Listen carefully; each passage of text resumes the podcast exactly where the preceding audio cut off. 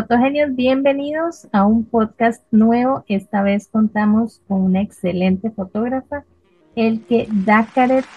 Elke, bienvenida y muchísimas gracias por aceptar la invitación. Hola María, muchas gracias por la invitación. Elke, queremos conocer un poquito más de vos y este, puedes decirnos quién sos, eh, si quieres hablarnos de tu familia, de, de tu nacionalidad. Muy bien. Mi nombre es Elke Dakaret, como tú dijiste, soy alemana, tengo 72 años, casada con chileno y con 43 años viviendo en Perú. Ahí tienes la mezcla. Interesantísima en realidad. Tengo un hijo, una nuera argentina y dos preciosas nietas. Ah, no, qué hermoso. Soy o fui en mi vida profesional profesora de primaria. Trabajé durante 20 años en el Colegio Alemán en Lima como profesora y luego como directora de primaria. Y ya llevo 14 años de una felizmente jubilada. qué bueno. ¿Y haciendo, haciendo qué aparte de la fotografía? Eh, ¿Qué aprovechas en ese, ese tiempo? Familia y viajar. Qué bien. ¿Y cómo iniciaste eh, el que en esta, en este, en esta aventura de la fotografía? ¿Cómo, cómo fueron tus inicios? ¿Estudiaste? ¿Hubo alguien que te inspiró? ¿Cómo iniciaste? Em, yo creo que tiene algo que ver los comienzos con la forma como yo termino en Perú. Cuando terminé la universidad, eh, me compré tres cosas, una mochila, una, una Minox de 35, flamante, y una práctica que fueron las reflex de la RDA, estoy hablando del año 64, no, 78, y me tomé un año sabático y me fui de Alemania al Perú para recoger el continente. Y ahí tomando fotos sea, esto creo que fueron los, primeros pasos en fotografía, fotografía de viaje, fotografía de paisajes. Mm, aparte de preciosos paisajes, me tropecé con mi marido ah. y acá estoy. Me quedé. ¿Y, te ¿Y por qué Perú? ¿Por qué el primer viaje? ¿Por qué el primer viaje a Perú? Eh, bueno, tal vez no el primero, pero ¿por qué esa decisión de irte al Perú? De niña, yo he viajado por todo el mundo con el dedo en el mapa. Ah, qué bien. Entonces, fue una pasión desde muy chiquitita. Me fui al África, me fui al, al Sudamérica, a la India, siempre con el dedo y viendo libros con fotos cosas así. Y en el año 64, un alemán hizo un documental que se llamaba La Panamericana, que era el viaje de Alaska a Tierra de Fuego, por tierra. Y ese documental me devoré. Y cuando salí del cine, yo dije, cuando yo sea grande, ahí voy a ir. Y lo cumplí 15 años después. Wow, que por ahí hay un poco los raíces de eso, porque el Perú no había ninguna razón especial más que Sudamérica. Ok. La Panamericana. Perfecto. Y ahora eh, sería bueno saber, bueno, aparte de, los viajes, imagino que tendrás muchas, muchas este, fotografías de esos viajes, pero ¿cuál es el tipo de fotografía que él que hace? ¿Cuál es tu género favorito? Yo creo que sigue siendo fotografía de viaje y paisajes, ¿no? Naturaleza. Em, obviamente la, la, pandemia no ayudó mucho. Mira, cuando, cuando nos jubilamos, mi esposo y yo cumplimos el sueño de ir por la Panamericana hasta Tierra de Fuego y lo hicimos de Lima a Ushuaia, ida y vuelta en auto. Wow. Y eso fueron 16 mil kilómetros, 7 semanas y 2 mil fotos. Increíble. Eh, ¿Podés, podés, tal vez, es un poquito difícil, pero ¿tenés alguna experiencia específica en cada uno de los países? Qué sé yo, eh, pasamos por X país y me llamó la atención esto específicamente. Tal vez no mencionarlos todos, pero alguno en el específico. desierto de Atacama que nos fascina y el viaje a Ushuaia fue el tercero cuando lo cruzamos, porque ya hasta Puerto Montt lo habíamos hecho dos veces antes y después de este viaje en el 2009 lo hicimos varias veces más a San Pedro de Atacama. Estamos absolutamente fanáticos del desierto, nos encanta. Y a lo largo desde Lima hasta Santiago, hasta Copiapó, donde termina el, desierto de Atacama, tú tienes unos 4.500 kilómetros de desierto que cambian cada 100 kilómetros. Cambia su rostro, desierto.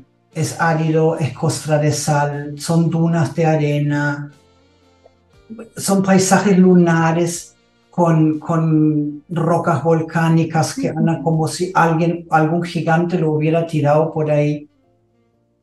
Es fascinante. Y si tienes suerte, que no he tenido hasta ahora, te toca el desierto florido, que es otro cuento todavía. ¿Qué me falta? Sí, es, es como otro planeta ahí, ¿no? Sí. Y luego para llegar hasta el sur, sur, cruzas los Andes varias veces porque no hay carretera que va hasta ahí. O sea, llegas, cruzamos por Bariloche y luego otra vez a la altura de Puerto Natales, usamos un, un, pais- un, un transportador por el lago General Carrera. Eh, es un zigzag en- de, las, de las fronteras entre Chile y Argentina y la Patagonia. Bueno, Fascinante. Claro.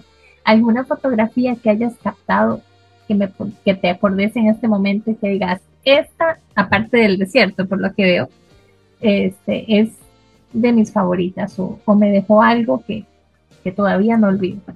Sí, tengo una, o sea, no, no es una favorita, pero si me preguntas y te tengo que nombrar una, es el Perito Moreno, el Glaciar y los, em, los Torres del Paine. O sea, esos macizos de granito con su sombrerito de granito oscuro. Increíble. Sí, son ese, ese tipo de paisajes. Sí. Luego la Pampa Patagónica, donde manejas 800 kilómetros en plano y la carretera va así derechito, derechito, derechito.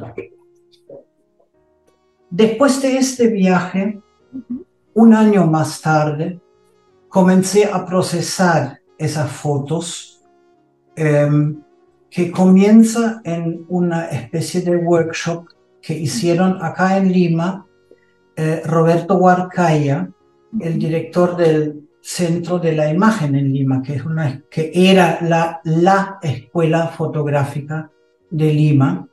Él hizo un workshop en el cual participé, que un, eh,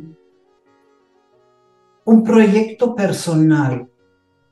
Entonces ahí mi proyecto personal era procesar de esa inmensidad, de esa gran cantidad de fotos, uno para armar un fotolibro con esto. O sea, lo que antiguamente solíamos hacer con las esquinitas para pegar las fotos.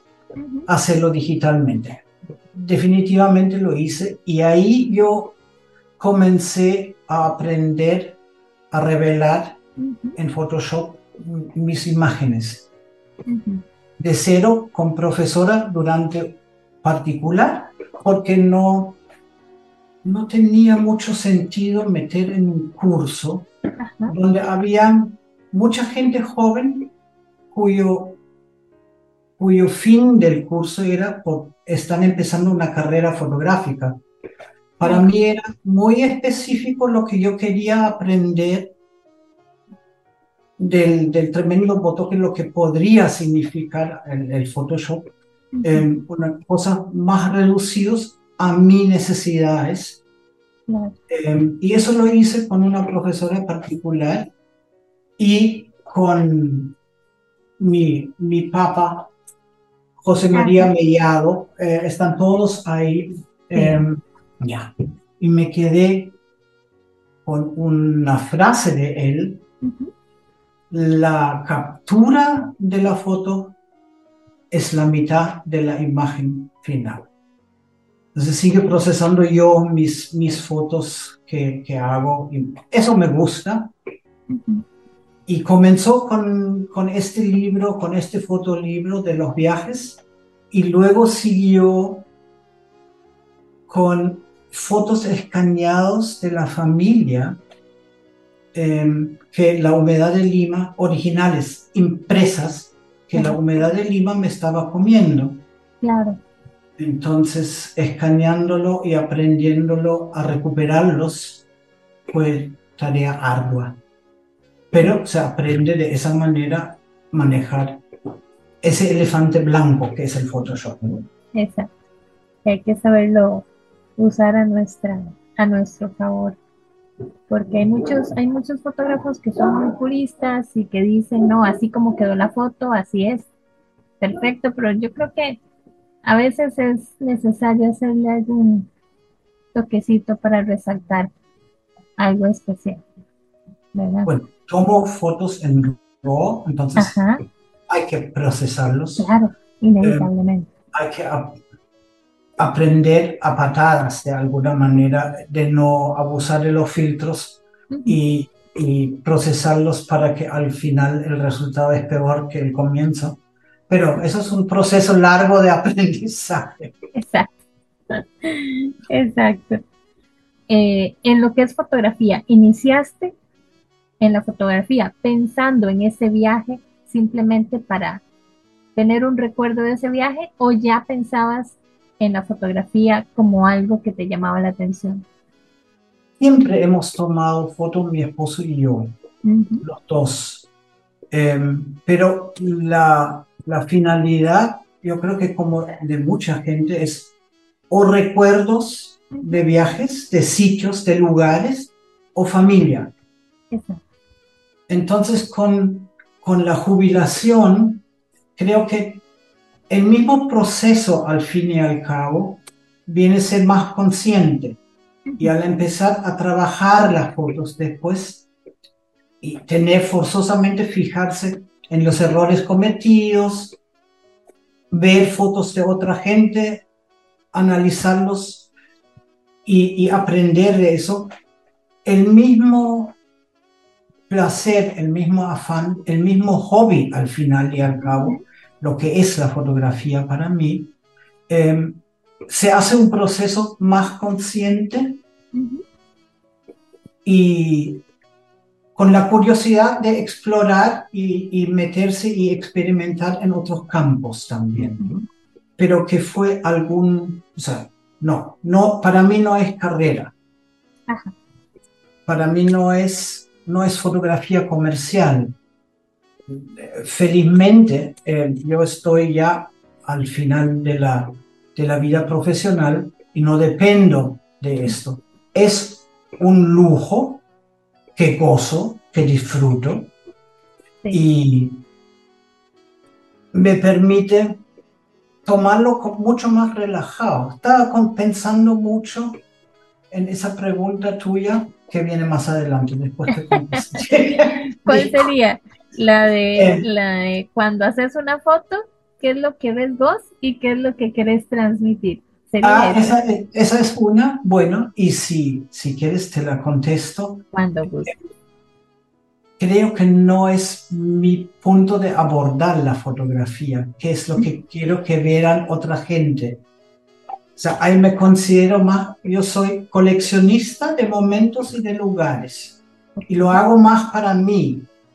La comparto luego, la comparto de hecho con la familia, que viene a ser repartido un poco por todo el mundo, porque si hay quienes el esposo chileno, mi hermano está en las Filipinas, el otro en Francia, el otro en Brasil. Entonces, fotos son un medio para intercambiar momentos o experiencias que has hecho con eso, pero no es que hago la foto con alguna finalidad, más que volver a recordar estos momentos o estos lugares.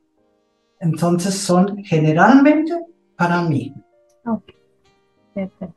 Raras veces que, bueno, puede ser que alguien me pida algo específico, pero eso ya después es otra cosa, no es, no es mi fotografía que hago yo en general. Ok, perfecto. ¿Y qué fotografía te habría gustado tomar que aún no has podido hacer? Tal vez un lugar específico o... Ya, yo sé cualquier otro bar y no lo he tomado todavía. Em, es una postal que tomaron seguramente miles de personas. La puesta de sol detrás de los Moais en la isla de Pascua. Ok. Ok. Y eso como lugar. Eso es uno de mis sueños todavía no cumplidos de ver, conocer Isla de Pascua. ¿ok? Y mm, algo más cercano, lo que no viene a ser, no, que lo que no implica viaje, creo que son muchos. Yo no sé quién fue quien dijo, puede haber sido eh, Ansel Adams, la mejor foto es la que voy a hacer mañana. Entonces, es el experimentar, leo mucho y veo, y cuando algo me gusta, trato de hacer, de experimentar, de, de hacer algo. Entonces, eso implica aprender nuevas técnicas, aprender el manejo de, hardware que no he usado hasta entonces. A veces mi, mi estudio, mi cuarto, parece más una sala de experimentos de escolares que hacen para algún, para algún concurso de, de escuela, porque experimento con las cosas que tengo a mano, a veces con éxito, con éxito divertido a veces, y a veces no sale nada, entonces produzco 100 fotos que van al tacho. Sí, sí, sí, como nos suele suceder a todos. Sí. bueno, tomando en cuenta eh, lo que hemos hablado, el que a veces, a veces se nos pone una nubecita gris, ¿verdad?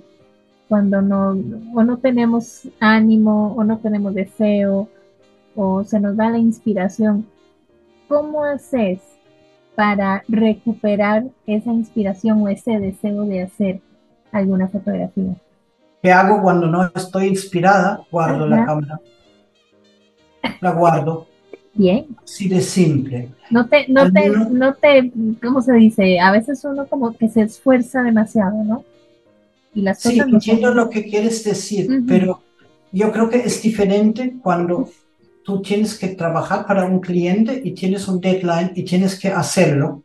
Entonces, tienes que empezar a desarrollar técnicas que te permiten salir del hueco.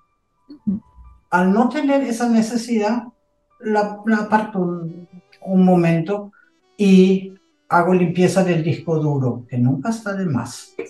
¿Eh? Entonces, al revisar o, al o comienzo a procesar fotos que siempre quedan sin tocar, em, sin haberlos visto. Y de repente con, con este vínculo de fotos que ya tomaste, hace clic y tienes una idea y dices, mm, eso no salió, eso me gustaría volver a hacer. Lo otro es, y por eso nos, nos llegamos a conocer de esa manera, eh, estoy metido en, en varios foros. Y los diferentes foros de fotografía eh, para mí son muy importantes en el sentido, eh, tú ves que participo y participo con entusiasmo y con gusto en, en los temas y los retos diarios o semanales, etc. Y me parece súper interesante cómo el mismo tema diferentes personas abarcan, pero de una manera tan diferente a veces que ni se me había cruzado por la cabeza que podrías enfocar a cosas así. Y al verlo, yo he aprendido mucho en esos dos o tres años que estoy metido en diferentes foros y me gusta mucho. Em, precisamente por eso de que al ver lo que hacen otras colegas, cómo lo abarcan, cómo lo, lo realizan, eh, te da una idea de probar y ir por un camino de exploración eh, que de repente a mí sola no me hubiera, no me hubiera ocurrido. Claro, tomando en cuenta el que, este, que lo, lo tuyo es la fotografía de paisaje, ¿qué tipo de fotografía totalmente diferente te gustaría experimentar?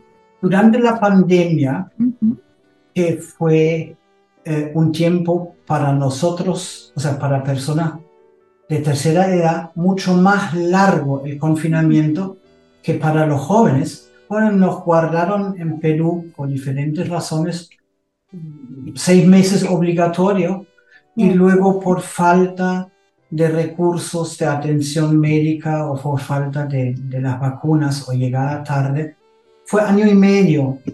Y año y medio metido en tu casa, exigía, ahí no había ni viajes ni paisajes, em, experimentar con tabletop fotografía, con macro, con fotografía de gotas, eh, fotografiar, yo me me reía porque andaba canibalizando mi cocina a ver qué instrumentos hay por ahí con las cuales se podrían hacer otras cosas. Y fue en ese tiempo que, que exploré y experimenté con otro tipo de fotografía, o sea, como te dije, macro o iluminación, que para mí, o sea, fotografía vive de la iluminación, pero yo jamás he aprendido cómo hacerlo propiamente. Entonces, y en ese tiempo sí me metí en un curso de seis meses em, del, Centro de la Imagen acá en Lima, un curso virtual em, que tenía diferentes partes, em, como enfocar, una cosa era bodegón, el otro era retrato, y el otro era storytelling. Em, y bueno, eso principalmente, y hacer tu, armar tu, tu portafolio y cosas así. Y eso fue con como corresponde, con tareas, con, y, pero todo esto metido y haciéndolo en la casa, con ejercicios, pero también con intercambios, porque fuimos ocho en el curso y un curso de seis meses, dos veces a la semana. O sea, eh, perfecto para pandemia, pandemia y confinamiento, ¿no? Exacto. Por lo menos ocupada en algo que te, que te guste. Sí, sí, definitivamente. Bueno, el que yo te agradezco muchísimo, de verdad, el tiempo, porque no es fácil a veces sacar el, el tiempito, pero bueno, Igual muchísimas gracias. Fue un verdadero placer conocerte y conversar con vos. Y no sé si tienes alguna otra cosa que, quieras comentar o algún mensaje para, para el grupo.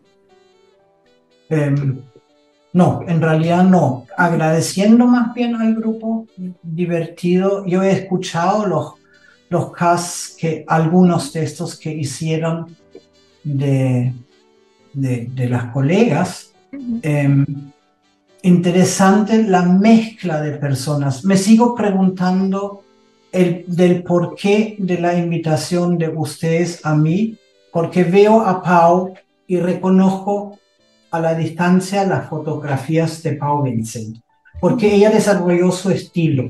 Veo las fotos de Juanca Fonseca y aunque no sea un cuerpo pintado, reconoces el estilo de Juanca no tengo. O sea, me parece más que mis fotos son como un supermercado fotográfico en este sentido, porque ando picoteando y probando por todos lados.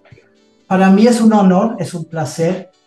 Agradezco mucho y nos seguiremos ven- viendo en el foro. Perfecto. Por ahí a mí alguien, eh, un profesor de fotografía me había dicho que, que sí, que es importante que uno se enfoque en cierto, en cierto Sí. género fotográfico, pero que había que aprender a hacer de todo. Porque Claro, uno no eso- sabe las vueltas de la vida, decimos nosotros.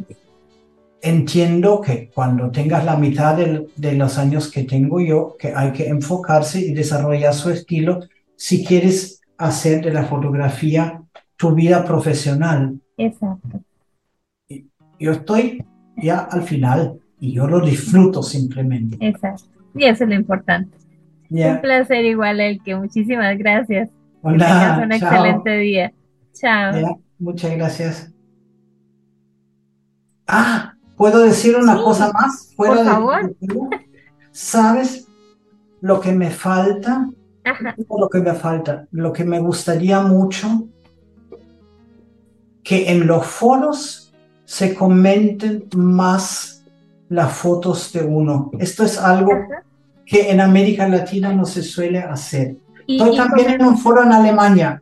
comentarla en qué, en qué, en qué forma, como de apoyar al artista o más bien la crítica constructiva. Críticas, Crítica Pues, constructiva. propuestas. O sea, Claro. fíjate, fíjate en el recorte de tu foto, porque ahí te sale en la esquina una cosa, podría ser detalles. Es- Llevo un año en el jurado de los fotógrafos latinoamericanos. Marta Alcoya me invitó, entonces estoy así con las fotos de otra gente Sí, y muchas veces me, me da pena ver que el horizonte está chueco en una foto que es preciosa en realidad, Sí. pero le resta mucha gracia. Ujú. O lo otro que observo que al procesar la foto y en- con el intento o la intención de hacerlo más fuerte, más, más dramático, Ajá. tienes una foto que un cielo pixelado mm, o mm, porque ya lo estiraron demasiado, Ujú. pero no se comenta, no se suele comentar. O sea, oye, va suave el filtro o se quedan las huellas donde el cielo fue oscurecido y el, entonces tú tienes la línea blanca con el cerro. Detalles, detalles del procesador o a veces del enfoque, del encuadre. De esa manera aprenderíamos uno del otro. Algo que no ves, lo que- es siempre más fácil ver las fotos, analizar las fotos de otra gente que las tuyas mismas. Por supuesto. Por supuesto. Sí, sí. Ok, Uno ve, es- uno ve sus fotos con demasiado amor, con tanto que a veces no ve las. Sí, por eso sería, a mi parecer, útil las- que gente aprendan a comentar de una manera realmente agradable y no, las- ¿qué, tontería de foto es esta? No, no se trata así, pero no sé si se puede.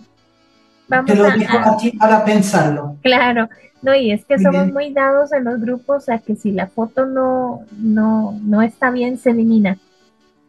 Y más bien debería dejarse y comentarse. Sí, Para yo que creo, porque si alguien lo subió porque pensaba que cumplía de alguna manera con el tema, entonces si no es el caso, eso.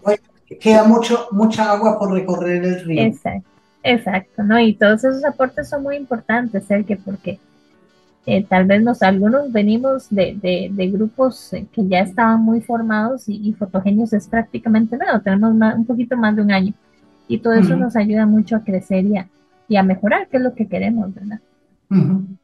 De verdad, muchísimas gracias, Elke. Pues nada. Hasta luego. Buenas noches, chao.